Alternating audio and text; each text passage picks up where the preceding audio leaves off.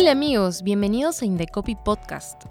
El Indecopi, en el marco de la campaña de Vuelta al Cole, ha puesto al alcance de los padres de familia las obligaciones de los colegios privados frente al inicio del año escolar 2023 a fin de prevenir cualquier vulneración a los derechos de los estudiantes a través de la guía Checa tu Cole. Escuchamos a Rosa Morán, la representante de la Dirección de la Autoridad Nacional de Protección del Consumidor del Indecopi, quien nos hablará de cuáles son los cobros permitidos en los colegios privados. Bienvenida, Rosa. Hola Sandra, ¿qué tal? ¿Cómo estás? Gracias por la invitación y gracias a tu audiencia que está aquí para escuchar las recomendaciones sobre esta campaña escolar que está lanzando Indecopi de Vuelta al Cole 2023. Cuéntanos, ¿cuáles son los cobros permitidos en los colegios privados?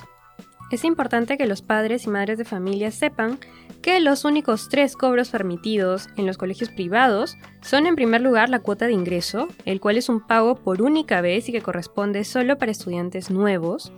También el otro cobro permitido es la matrícula, la cual se cobra una vez al inicio de cada año escolar y no debe ser mayor al monto de la pensión que se paga de forma mensual. Y el tercer cobro permitido son las pensiones o mensualidades, la cual se cobra de manera precisamente mensual, cuya exigencia pues de pago adelantado se encuentra prohibido.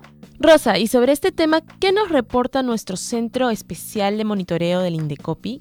¿Cuáles son las conductas más reportadas? Bien, nuestro Centro Especial de Monitoreo, que se encuentra atento pues a la voz de la ciudadanía, ha recibido a través de sus diversos canales múltiples reportes, que superan de hecho los 2.000 reportes durante el 2022.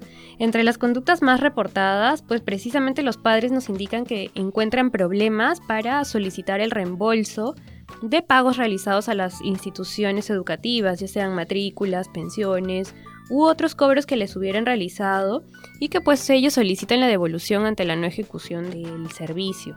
También hemos observado como otra conducta la no idoneidad de clases, lo cual significa que el centro educativo no estaría prestando los servicios pues precisamente en el marco de lo establecido por el Ministerio de Educación y adicionalmente, como una tercera conducta de las más reportadas por la ciudadanía, tenemos el uso de fórmulas intimidatorias para el cobro de pensiones, que básicamente significa que los proveedores de servicios educativos están optando por realizar prácticas para intimidar a los padres de familia y obligarlos a realizar el pago de pensiones, en algunos casos socavando su dignidad y colocando a los niños en una posición de vulnerabilidad frente a sus compañeros. ¿Y dónde encuentro esta información a detalle? Por favor, Rosa, bríndanos los teléfonos de contacto. Sí, precisamente el Indecopi está colocando este Checa tu Cole, una herramienta disponible para los consumidores en formato PDF, la cual la pueden descargar o visualizar online. Se encuentra disponible en nuestra página web y también hemos colocado algunos accesos en nuestras redes sociales, Facebook, Twitter e Instagram. Nuestros números de contacto para cualquier tipo de reporte son el 224-7777 para Lima y nuestra línea gratuita para provincias es el 0800 440 40. Hay que precisar que para todos los temas que pudieran presentar los usuarios relacionados a colegios, tenemos la cuenta de correo colegios.indecopy.gov.pe. Muchas gracias Rosa por esta entrevista y por esta información súper importante para los consumidores. Muchas gracias Sandra, hasta una nueva oportunidad. Y amigos, todas estas recomendaciones también las puedes encontrar en nuestra guía Checa tu Cole, disponible en nuestra página web y redes sociales.